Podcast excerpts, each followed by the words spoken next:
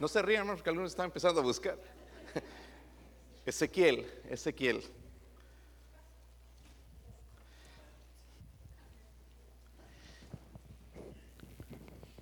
Ezequiel capítulo 3.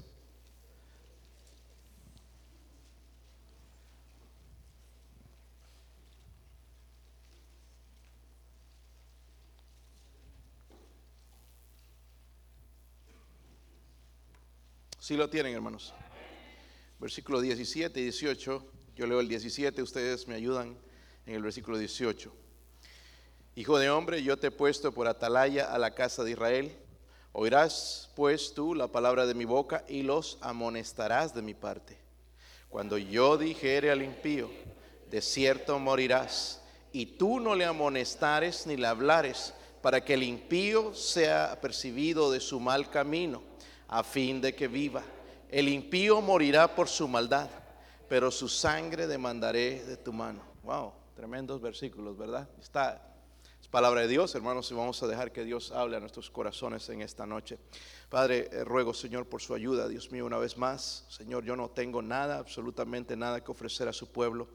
Pero si le place, Dios mío, eh, úseme con poder, lléneme de su espíritu. Señor, a transmitir, Señor, la carga, Señor, que nuestro Señor tiene, Dios mío, acerca de las almas. Eh, ruego, Padre, que venga a mí también, Dios mío, a cada uno de los que estamos aquí en este lugar, Señor, sabiendo que el tiempo se acerca, Dios mío, por favor, ayúdenos a entender, a comprender, a cambiar. Oro por su ayuda. Si hay alguien sin Cristo, Señor, otra vez, oh Dios, eh, trabaje, Señor, y traiga convicción de la necesidad de salvación, Señor, en esa alma. Oro por su ayuda, Señor, en el nombre de Jesucristo. Amén. Pueden sentarse, hermanos.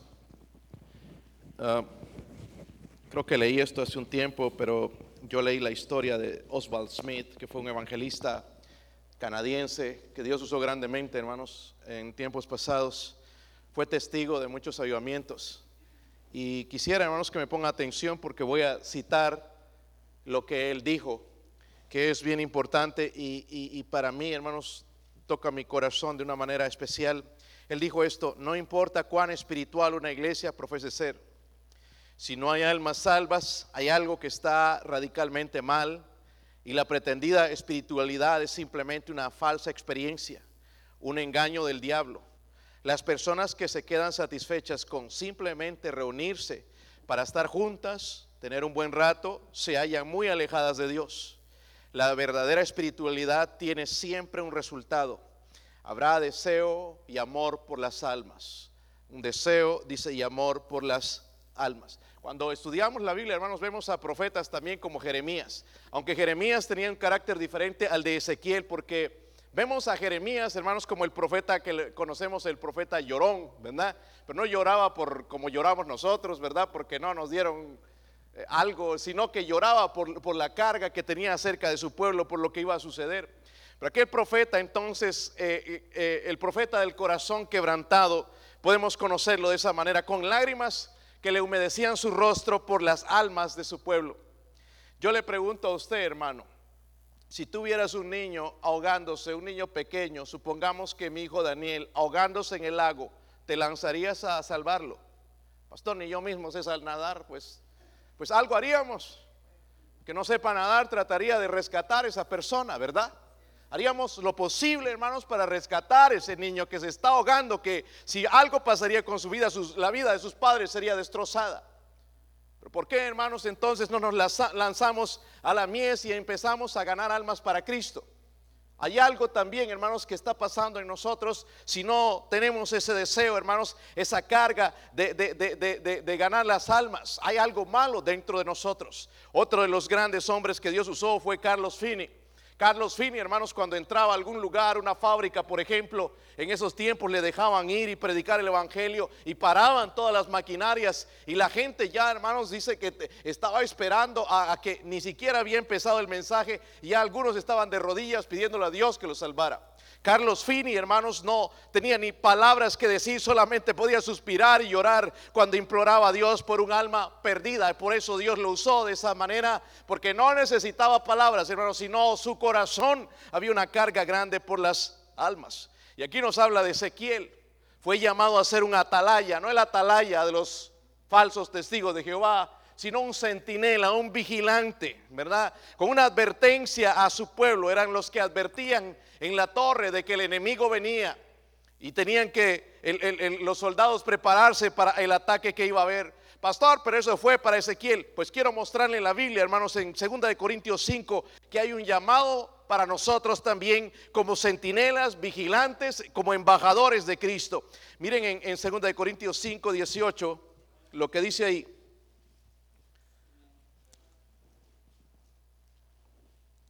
Si lo tienen, hermanos. Dice, y todo esto proviene de quién? Miren esto, hermanos, que nos reconcilió consigo mismo por Cristo. A ver, hermanos, ¿cuántos esposos tienen a veces un pleitecito con su esposa? Ah, los otros no, nunca. Pero bueno, los que tenemos pleitos, y a veces medio feos, ¿verdad? Aquí venimos hermano, con la cara de que no, pero sí. ¿Verdad? Sí hay pleitos en la casa como que se dice unas cositas y uno ya no estoy mirando, no está, este, y se ofenden.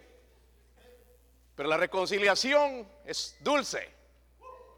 Digo, si hay reconciliación, si no, no saben lo que es. ¿Verdad? Y ya besitos y, ¿verdad? Y cariñito y todo. Y que la esposa te dice, por favor, me sacas la basura. Ya te manda a hacer algo. No sé si es con ustedes o me pintan la casa, o me cambian los gabinetes, ya saben por dónde agarrarnos. Y como recién nos hemos reconciliado, pues tenemos que hacerlo, ¿verdad, hermano? Ni modo. Ya somos pocos. Este, este. Pero imagínense reconciliarse con Dios. Somos sido reconciliados. Nos reconcilió consigo mismo por quién. Pero noten esto, hermanos, y nos dio el ministerio de. Nosotros tenemos ese ministerio de la reconciliación.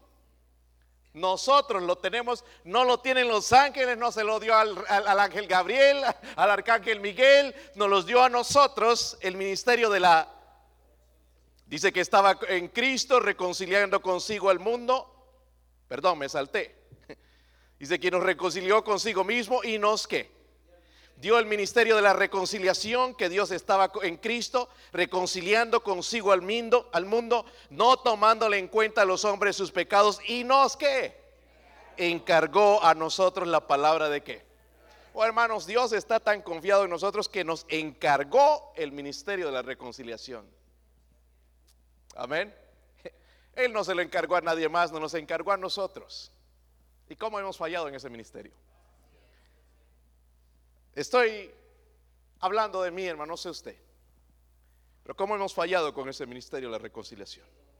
Así que somos embajadores en nombre de Cristo, como si Dios rogase por medio de nosotros, os rogamos en nombre de Cristo, dice, reconciliados con Dios. hay tres verdades, hermanos, rápidamente que quiero compartir con ustedes acerca de esta carga que Ezequiel tuvo, que deberíamos tener nosotros como cristianos. Hermanos, el mundo se acaba estamos bien cerca de la venida del Señor. Encendamos esos corazones como nunca. Y empecemos a hacer, hermanos, lo que la Biblia dice. Vamos a terminar bien.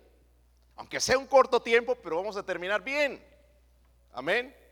Yo no sé qué más quieres ver alrededor del mundo para encender tu corazón y acercarte. ¿Qué más quiere ver? ¿Qué más necesitas ver? Ya hemos demostrado bastante tiempo nuestra incredulidad. Es hora de que creamos y obedezcamos la palabra de Dios.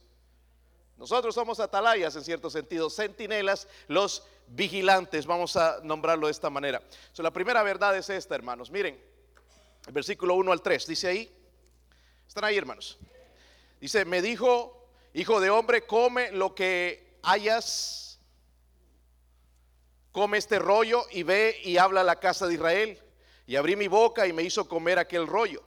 Y me dijo, hijo de hombre, alimenta tu vientre y llena tus entrañas de este rollo que yo te doy.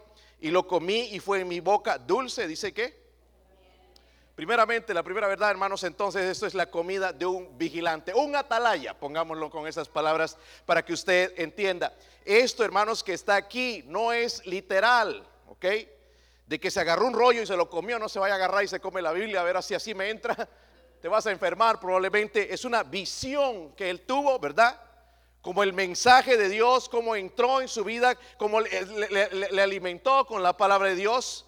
Pero dice, no solamente era bueno, sino que ese rollo que recibió, que es la palabra de Dios, era dulce como la, era dulce como la. Estoy contento por hermanos que están encontrando eso en la palabra de Dios, la encuentran ahora dulce. Amén. Antes no la soportaban, no la aguantaban, no la podía leer, se dormían, pero ahora ya le han encontrado dulce, le ha encontrado sabor a la palabra de Dios.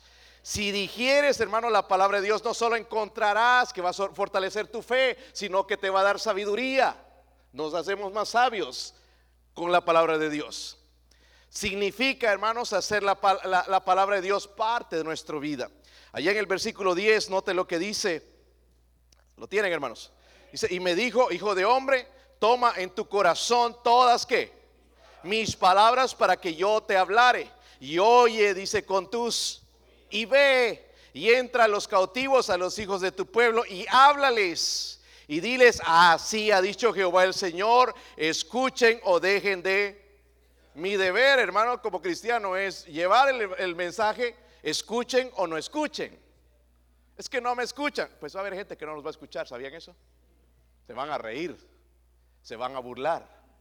Pero mi mensaje, hermanos, como atalaya es advertirles. Debería entregar la palabra de Dios, ¿verdad? Pero primero, hermanos, comenzaba con la palabra de Dios en su vida. ¿Qué le puedo ir a decir a alguien si yo no estoy lleno de la palabra de Dios? ¿Verdad? No sabría qué decirle. ¿Sabes qué? Pórtate bien. Te vas a ir al infierno. ¿Por qué no le mostramos la escritura, hermanos? A veces pecamos, hermanos, le decimos a la gente un montón de cosas y no entendemos que lo que va a hacer efecto, hermanos, en nuestra vida primeramente es la palabra de Dios, pero si no la leemos, si no la estudiamos, no hay poder para decir nada. Sabiduría. ¿Qué le dices a una persona que tiene problemas? ¿Qué le dices a alguien, hermano, que se quiere quitar la vida? Como el joven que les conté la semana pasada, que me sorprendió con esto, que ha llegado a una depresión donde está pensando en quitarse la vida. Gracias a Dios recibió a Cristo va a comenzar una vida nueva, mejor. Cristo. ¿Pero qué le dices? ¿Sabes qué? Si te matas te vas a ir al infierno. Pues con más ganas. Necesitamos sabiduría, necesitamos alimento, hermanos. Si nosotros somos los vigilantes, necesitamos alimentarnos. Me gusta cómo lo pone el salmista. Quiero que me pongan atención, hermanos. Salmo 119. Miren el versículo 97. Si no llegamos a este punto, hermanos, nunca vamos a poder guiar un alma a Cristo. No importa es que tengas ganas. Con ganas no se gana a nadie a Cristo, ¿está bien? Salmo 119, versículo 97. ¿Lo tienen, hermanos? Tremendo esto, hermanos, como veía este salmista la palabra de Dios. Dice, oh, cuánto que amo yo. La verdad, ¿amas la palabra de Dios? Si no amas la palabra de Dios, es difícil guiar a alguien a Cristo. ¿Verdad? Tienes que hacer la parte de tu vida. Y él dijo, oh, cuánto amo yo tu ley todo el día y es mi qué. Meditación, no es que está leyendo la Biblia todo el día, eh, todo el día y es mi. Estoy pensando en ella todo el día. Amén. Cuando lo necesito estoy meditando en la palabra de Dios. Dice, me has hecho más sabio que mis enemigos con tus mandamientos porque siempre están que conmigo más que todos mis enseñadores. Dice, he entendido porque tus testimonios son mi meditación, más que los viejos, dice que he entendido. El día viernes, hermano, me llevaron a la, trabajo como capellán corporativo en Huasco, es una compañía de construcción. Ellos han hecho varios, la cárcel aquí, por ejemplo, en Loudon, ellos la hicieron. Eh, varios de los edificios que están allá en, en, Knoxville, los edificios de ladrillo y bloques, y ahora tienen un proyecto allá cerca del estadio del UT y ahí estaba mostrándome hermanos, una obra, me llevaron a ese lugar para conocer a los trabajadores. Y me llevó el encargado, el supervisor, que, vino de Illinois. Este hombre, hermanos, es alto, es, es, un ingeniero, es mucho más inteligente que yo, es mucho mayor que yo. Pero este hombre se pone a, preguntarme de la palabra de Dios y yo puedo enseñar y ministrar a este hombre, hermanos, que él es mucho más inteligente que yo. Pero en el área espiritual Dios me ha dado la oportunidad de poder ministrarle e enseñarle algo de cómo caminar con Dios, de cómo dejar la depresión, de cómo ir adelante. Y doy gracias a Dios por eso. Esa es la palabra de Dios. Dice luego, porque he guardado tus mandamientos. Miren esto, hermanos, están ahí. De todo mal camino que. Por eso no nos apartamos del mal, hermanos, porque no amamos la palabra de Dios. Es que no, es que así no es. Si, amáramos este libro, entendemos lo que es pecado. Entenderíamos lo que son las malas compañías no tendrían que andar diciéndome y, repitiéndome acerca de la música mundana, de la música rock, de la música bachata o lo que sea. Ya entiendo por la palabra de Dios que eso no es algo que agrada a Él, no es algo que me edifica. No me tienen que decir. La palabra de Dios me habla. Dice, de todo mal camino contuve mis pies para guardar qué no me aparté de tus juicios porque tú me enseñaste cuán dulces son a mi, a mi, paladar tus palabras. Ahí está casi lo mismo de Ezequiel, ¿verdad? Dice, más que la miel a mi boca, de tus mandamientos he adquirido qué. Oh hermanos, y cómo necesitamos eso, ¿verdad?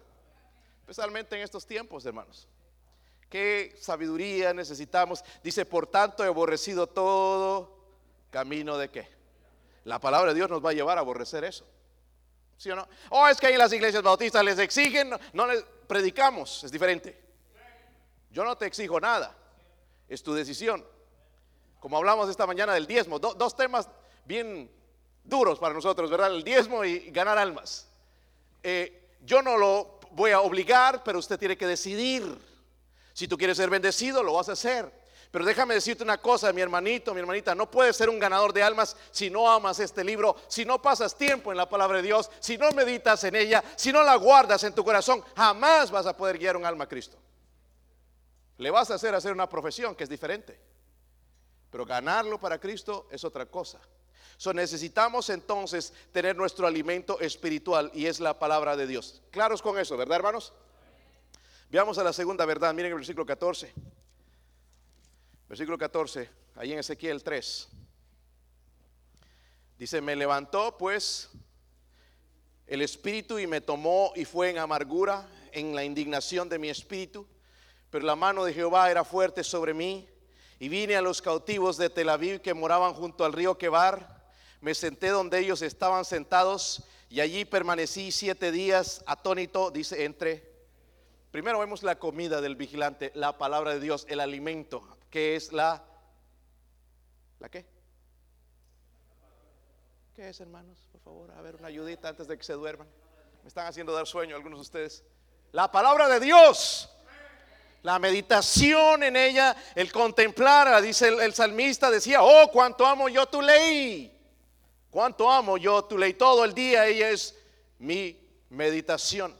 Luego entonces, hermanos, la segunda verdad es esta. Si tú quieres ser un ganador de almas y tener la carga en realidad de, un Ezequiel, de un Jeremías, de un Carlos Fini o de un Oswald Smith, necesitas la contemplación, ¿verdad? De un vigilante. El versículo 14 decía, me levantó pues él.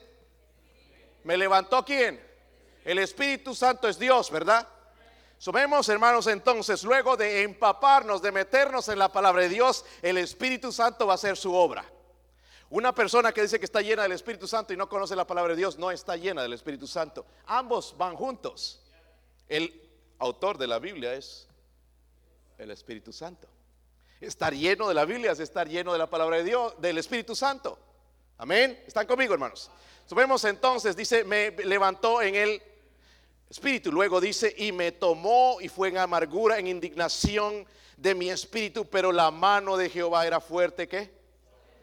vemos, hermanos, que Ezequiel estaba amargado, no enojado con Dios, sino que estaba amargado por los pecados, las actitudes del pueblo. Diferente a Jeremías, Jeremías se quebrantaba en el corazón, pero Ezequiel estaba molesto con el pecado del pueblo, estaba muy molesto, pero no fue a reprenderlos inmediatamente. Luego dice en el versículo 15, miren lo que dice ahí. Y vine a los cautivos de Tel Aviv que moraban junto al río Quebar. Y dice, miren esto, me senté donde ellos estaban sentados y allí permanecé que siete días atónito entre. Nosotros vemos una persona e inmediatamente ya le caemos. Aquí, hermanos, vemos que Ezequiel se sentó en silencio con el pueblo por durante, ¿cuánto?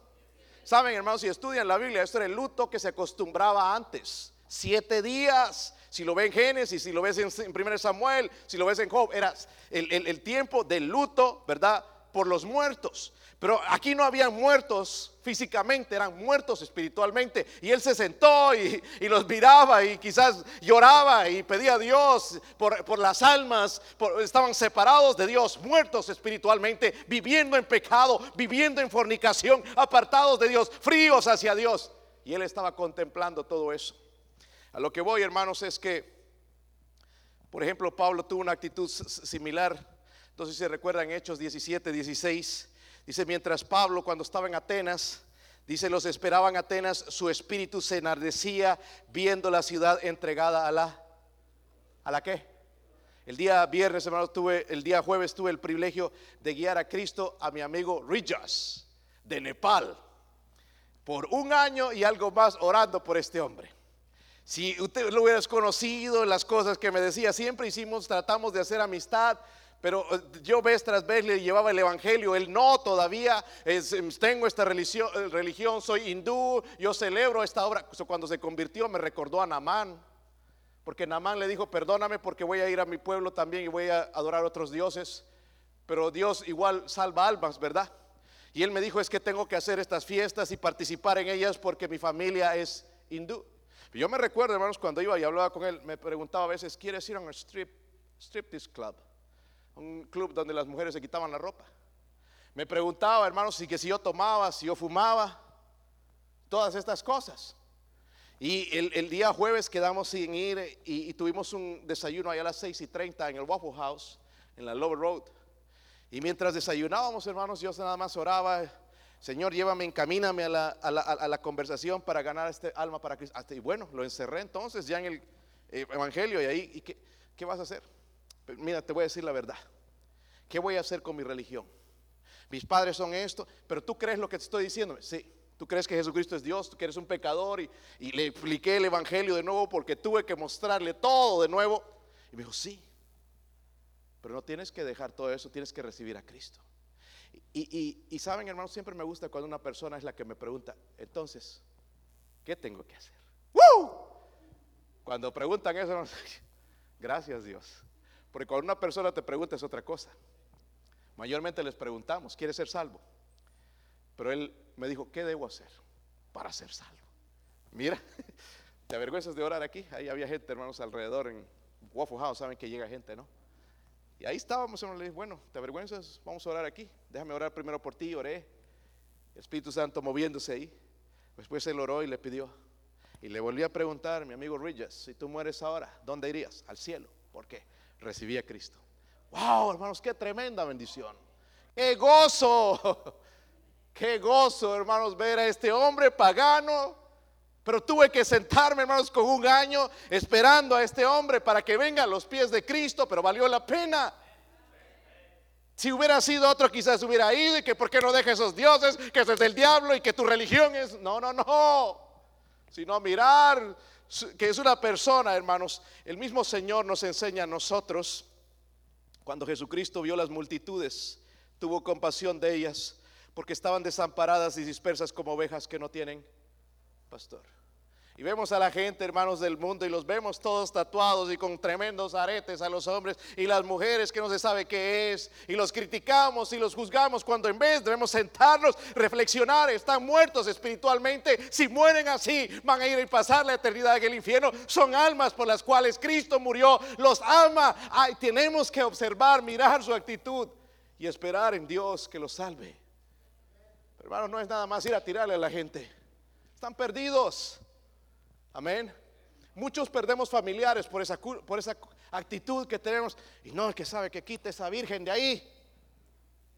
Sáquela, eso es del diablo. No, no, no. Tenemos que primeramente hacer una amistad con ellos, observar lo que ellos hacen, orar al Señor, esperar en el Señor. Y el Señor va a tocar el corazón y van a ser salvos. Mucha gente, hermanos, la desanimamos y no se convierten a Cristo porque les criticamos. Yo llego a gente, hermanos, me dicen, no, es que alguien vino y me dijo que tengo que quitar el árbol que es del diablo. ¿Dónde está eso en la Biblia?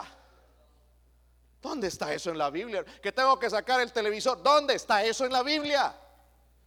Eso es puro legalismo. La gente salva por gracia, por medio de la fe en Jesucristo. Pero hay un momento donde nosotros tenemos que verlos y, ver sus, sus vidas. Cuando vamos, por ejemplo, hermanos, a una tienda, observe la gente. En los restaurantes, observa la gente. Yo observo la gente. No para criticarles, sino para ver. Y para recordarme que están perdidos algunos de ellos. Algunos se ponen a orar cuando van a comer, pero mira, la mayoría no.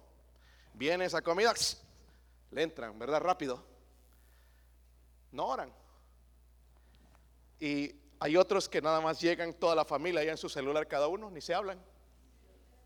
El celular ahí, y yo cuando estamos en la mesa con mis hijos, no celulares ni nada de eso. Vamos a pasar tiempo de familia. Deja eso para otro momento.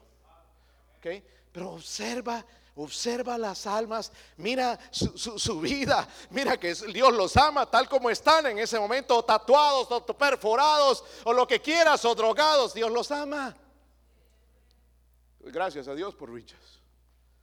Si no hubiese habido alguien, hermanos, que hubiese esperado, este varón iría al infierno. Y voy a orar por su familia, que una vez él me dijo, mi mamá jamás, mira, yo, conozco a mi mamá, jamás. Tú no conoces a mi Dios, le dije. Tu mamá también se podría convertir a Cristo. Sí puede, ¿verdad, hermanos? Pero no es ir a criticar su religión, sino esperar, observar, esperar en el Señor en oración, con lágrimas muchas veces, pero orar al Señor. Y la última verdad, hermanos, miren el versículo 17. Versículo 17. Dice ahí. Subemos esa carga, hermanos, tiene que comenzar con nuestro alimento espiritual. La comida de nosotros es la palabra de Dios.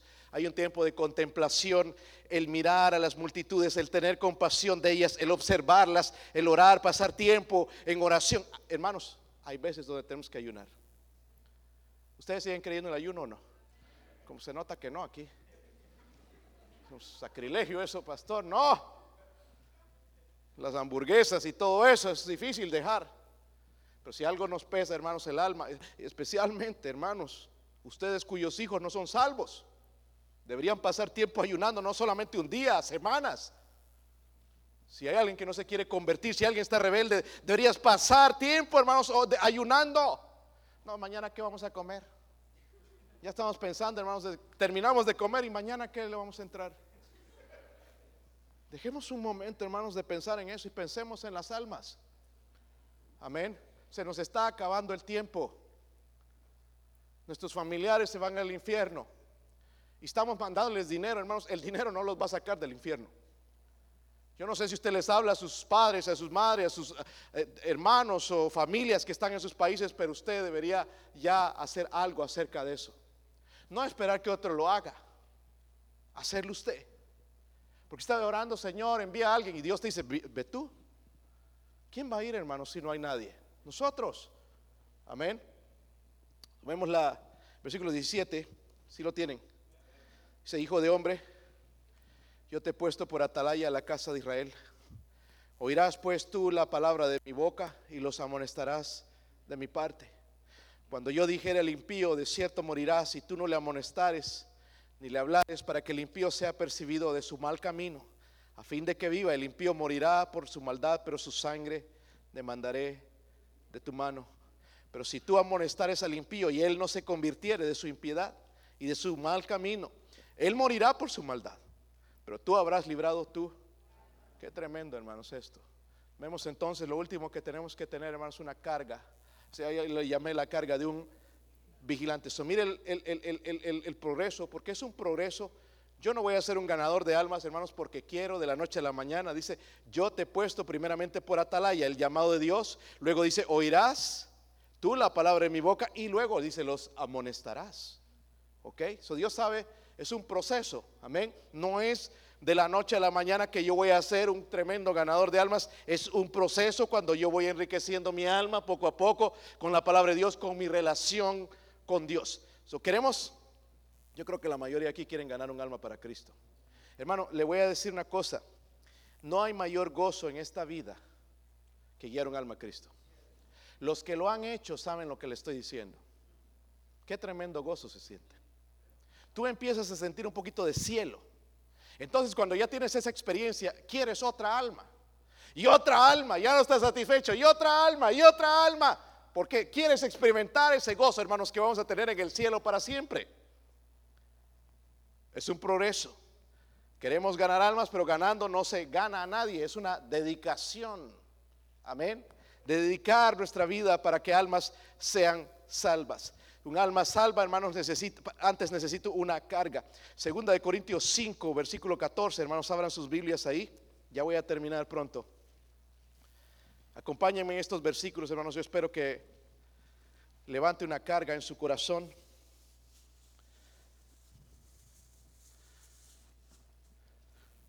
¿Sí? ¿Lo tienen? Versículo 14. Porque el amor de Cristo que nos constriñe. Eh, eh, diáconos, ¿ustedes me obligan a ganar almas? Hermano, ¿me obligan? Si yo quiero, gano, si no, no, ¿verdad? ¿Sí o no? ¿Me obliga alguien aquí a la iglesia? Mi esposa tampoco me obliga, por si acaso. Me manda a hacer cosas, pero no me manda a ganar almas. Amén. Si, si, si en caso, hermanos, si ella no tuviera carga, yo tengo que tenerla, ¿ok? Pero no depende del estado espiritual de mi esposo o mis hijos o de la congregación. ¿Por qué? Porque el amor de Cristo me constriñe, me fuerza. No puedo, como los discípulos dijeron, dejar de hablar y hacer lo, lo que hemos visto. ¿Y qué hemos visto, hermanos? Hemos visto en nosotros al Salvador salvando nuestra alma. Dice ahí entonces, el amor de Cristo nos, ¿qué? Pensando esto, que si uno murió por todos, luego todos murieron. Y, por todos, dice, murió, para que los que ya, los que viven, ya no vivan para sí, sino para aquel que murió y resucitó por ellos. Yo ya no quiero vivir para mí, porque Él me salvó y debo vivir para Él. Si yo no vivo para Él, yo no puedo llevar un alma a Cristo, no puedo tener esa carga. Pero no es que alguien me fuerce, hermanos. Si yo me quedara en casa y no gano un alma, me siento miserable. A propósito, Julio, tengo planes, hermanos, de salir y, como iglesia, el que quiere, el que se siente cómodo, si no tiene miedo, vamos a ir a tocar puertas. Vamos a tratar de hacerlo en, las diferentes, eh, eh, los dos carros que tenemos, no tenemos más separados y tratar de ir a lugares donde creemos, hermanos, donde el Señor nos dirige. Porque es importante para la iglesia ganar almas. Si no, hermanos, estamos perdiendo aquí el tiempo. Lo que Dios quiere saber hacer a través de este tiempo, hermanos, sí es edificarnos, pero que nosotros hablemos a otros para Cristo. Y este amor, hermanos, de Cristo, dice, me constriñe, me fuerza, no me tienen que obligar. Si me tienen que obligar, algo está mal en mi relación con Dios. ¿Verdad? ¿Saben lo que les estoy diciendo, hermanos? Por ejemplo, veo al vecino. Y el vecino está ahí, no sé ni el nombre. Porque no tengo una carga por esa persona. Pero por lo menos, hermanos, debería empezar ahí. ¿Entienden? ¿Y cuántos tienen vecinos? A levante la mano. Algunos viven en la montaña, el monte. Este, por algún tigre, algo agarra por ahí. Qué desgracia, hermanos. El mundo se está yendo al infierno. Nosotros nos jactamos de tener la verdad, pero no compartimos la verdad. Y sí que nos van a mirar feo, nos miran feo, pero algunos nos miran bien. Y otros nos van a dar gracias. Pablo, miren en 1 Corintios 9, 16 tenía una carga por las almas, lo, sabemos eso, hermanos, no, tenemos que oírlo de sus labios. E, el, Señor sabe eso. 1 Corintios 9, 16.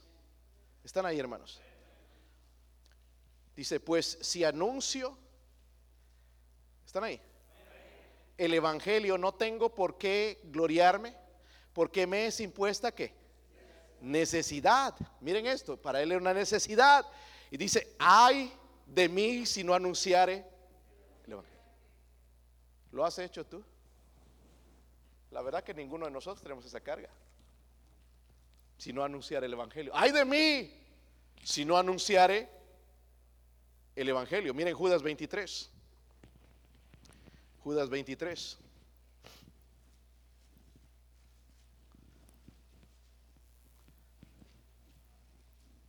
Por si acaso solo tiene un capítulo. Por eso no dije, algunos están buscando el capítulo 23, pero no, es el versículo 23. Dice, a otros, ¿qué? salvad arrebatándolos del fuego y de otros tener que misericordia con temor, aborreciendo aún la ropa contaminada por su... Qué triste, hermanos, que tenemos amigos inconversos, en vez de ganarlos, ellos nos ganan al mundo. En vez de ganarlos para Cristo, ellos nos ganan a nosotros. Y ya estamos en el mundo y escuchando lo mismo y los mismos chistes y las mismas películas en vez de nosotros arrebatarlos del infierno. Jóvenes, usted debería ganar a sus amigos para Cristo, los que no son salvos, en vez de dejarse ganar por ellos hacia el mundo. Mire, también Jesucristo habló de su comida espiritual en Juan 4, versículo 32. Juan 4, 32. Si lo tienen, hermanos. Dice ahí, Él les dijo, yo tengo una comida que comer que vosotros no sabéis. Miren los discípulos siempre pensando en la comida. Entonces los discípulos decían unos a otros, ¿le habrá traído alguien de comer? Jesús le dijo, mi comida es que haga qué? La voluntad del que me envió y que acabe sí su obra. Más adelante vayas al capítulo 6, ahí mismo en Juan, mire lo que dice ahí. Versículo 27. Trabajad, dice no, por la comida que perece, sino por la comida que a vida eterna, dice, la cual el Hijo del Hombre os dará, porque a este señaló Dios el Padre. Sabemos, hermanos, que tiene que haber una carga. Pero no es una carga, hermanos, que es, ay, qué pesado. De, es, que el amor de Cristo me constrine. Ya Él me salvó. Yo sé lo que hizo por mí. Me rescató del infierno. Ya no voy a ir al infierno. Voy a ir al cielo. Un lugar que no merezco. Debería moverme ese amor a traer a otros. Ya no vivir para mí, sino vivir para Él. Pero eso nos cuesta. Vivir para Él. Sabemos, si usted quiere tener esa carga, Primeramente tienes, necesitas esa comida del vigilante, la palabra de Dios. Como el salmista decía, cuánto amo yo tu ley. La contemplación, ¿verdad? Ver a la gente, hermanos, las almas. No ir una vez, hermanos. Hay gente, hermanos, que tenemos que ir.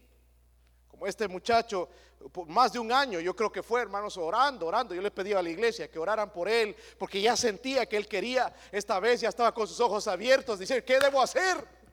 Listo por el Espíritu Santo. Y ahora me ha dicho, cada jueves nos vamos a ir a comer ahí. Ok, ahí lo voy a empezar a discipular. Y enseñar a hacer, hermanos, lo que el Señor nos hizo. ¿Verdad? De, enseñarnos a nosotros llevar el Evangelio y pues, quizás podamos ganar también a su familia para Cristo. Gloria a Dios por eso.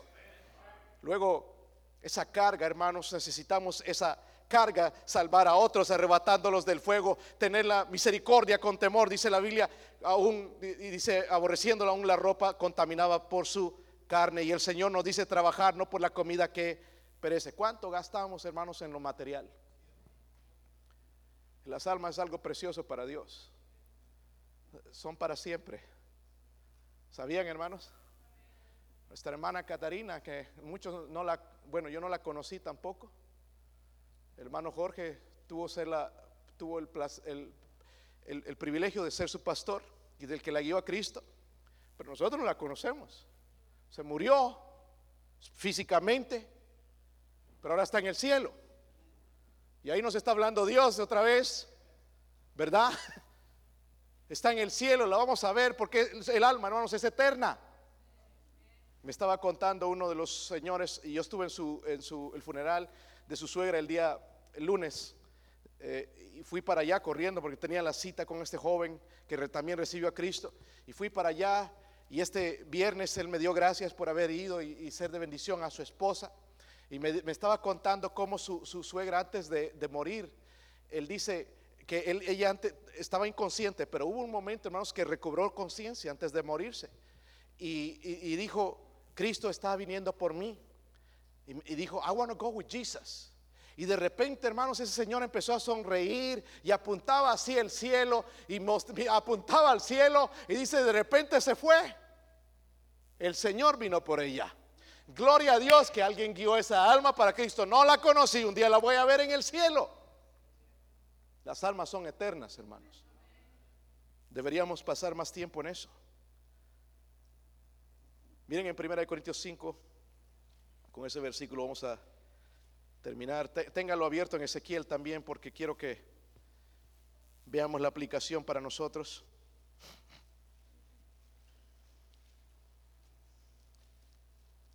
Lo tienen, hermanos. Dice ahí, porque es necesario 5.1. ¿Lo tienen? A ver, déjenme ver otra vez. Segunda de Corintios, perdón.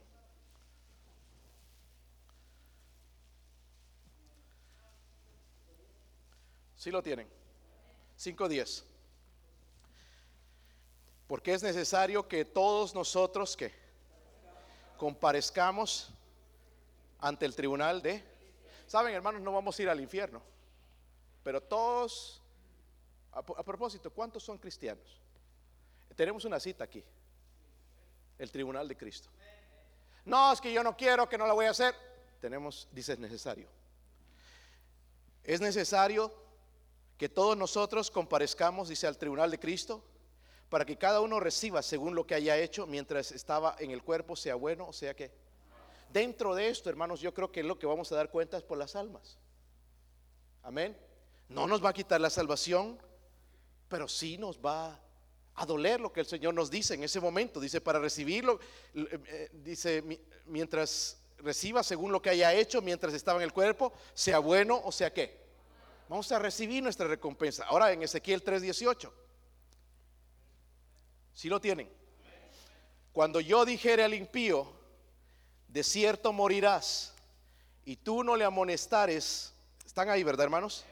Ni le hablares para que el impío sea apercibido de su mal camino, a fin de que viva el impío, morirá por su maldad, pero su sangre demandaré de tus ¿Cómo están tus manos hoy? La sangre habla de la vida.